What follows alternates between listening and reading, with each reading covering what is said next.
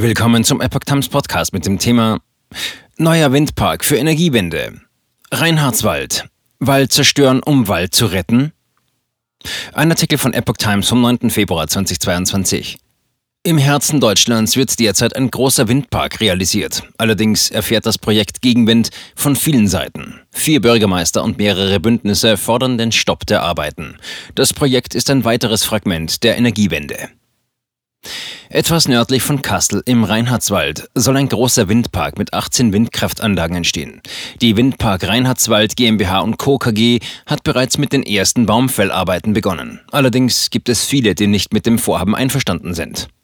Anfang Februar erteilte das Genehmigungsdezernat des Regierungspräsidium Kassel die Genehmigung für immerhin 18 Windenergieanlagen. Ursprünglich wollte das Unternehmen 20 Windanlagen errichten. Nach zweieinhalb Jahren Verfahrensdauer hat das Bauunternehmen also nun grünes Licht, womit dem Bau der Anlage eigentlich nichts mehr im Weg stehen dürfte. Gegenwind von vier Bürgermeistern. Am Freitag haben vier lokale Bürgermeister Cornelius Thorey, Wesertal, Torben Busse, Hofgeismar, Fred Detmar, Reinhard Hagen und Markus Dittrich, Bad Karlshafen einen sofortigen Stopp der Rodungs- bzw. Baumfellarbeiten für den Bau der Windkraftanlagen gefordert. In Briefen ans Regierungspräsidium Kassel und das Forstamt Reinhardshagen wiesen sie darauf hin, dass die Waldarbeiten bereits vor der offiziellen Veröffentlichung des Genehmigungsbescheides begonnen wurden. Deshalb hätten die am Verfahren Beteiligten nicht die Möglichkeit gehabt, dies gerichtlich prüfen zu lassen. Darin ist ein klarer Verstoß gegen die rechtsstaatlichen Grundsätze zu sehen, schrieben die vier Bürgermeister. Die Bürgermeister bemängeln, dass die Baugenehmigung noch nicht im Staatsanzeiger veröffentlicht und damit noch nicht gültig sei. Die am selben Tag begonnenen Fellarbeiten könnten demnach nicht genehmigt sein. Die Windkraftbauer seien schon 14 Tage vorher vom Forstamt informiert worden, dass unmittelbar nach Genehmigungserteilung mit den Rodungsarbeiten begonnen werden solle. Ralf Paschold, einer der Geschäftsführer der Windpark Reinhardswald GmbH und Co. KG, teilte am Dienstag auf Anfrage der HNA mit, die geplanten Baumfällungen sind fast alle erledigt. Somit wäre die bereits eingereichte Klage gegen die Fellarbeiten wohl hinfällig. Proteste von Bündnissen, Vereinen und Bürgern. Dem Aktionsbündnis Märchenland ist der Bau der etwa 240 Meter hohen Windräder ebenfalls ein Dorn im Auge. Es bemängelt, dass die Harvester schon vier Stunden nach Bekanntgabe der Genehmigung in den besten Buchenbeständen anrückten. Mitglieder und Unterstützer stoppten am Freitag am Haneberg nahe Gottsbüren die Arbeiten kurzzeitig.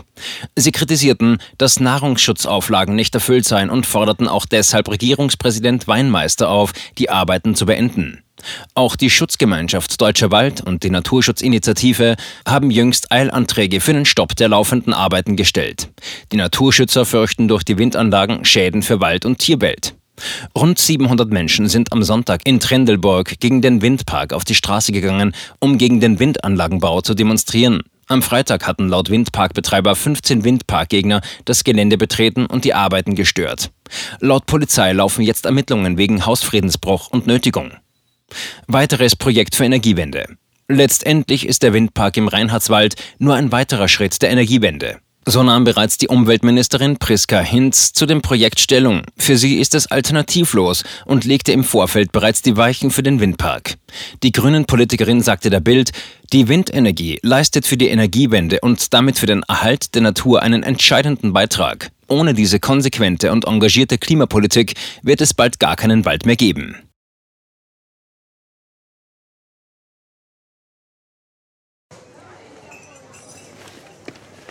Bis Brot ich ess, das Lied ich sing.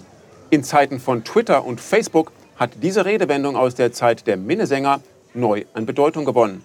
Bis Brot ich ess, das Lied ich sing bedeutet in der Medienwelt, dass Zeitungen die Interessen derer vertreten, die sie bezahlen. In Deutschland sind dies meist Parteien, Werbekunden oder Stiftungen einflussreicher Geldgeber. Die Epoch Times ist frei von allen solchen Einflüssen und steht allein in der Verantwortung derer, die sie finanziert, nämlich Ihnen, unseren Lesern. Die Epoch Times bietet Ihnen einen investigativen Journalismus, der Tatsachen aufdeckt und sich nicht von einer Agenda oder politischen Korrektheit einschränken lässt.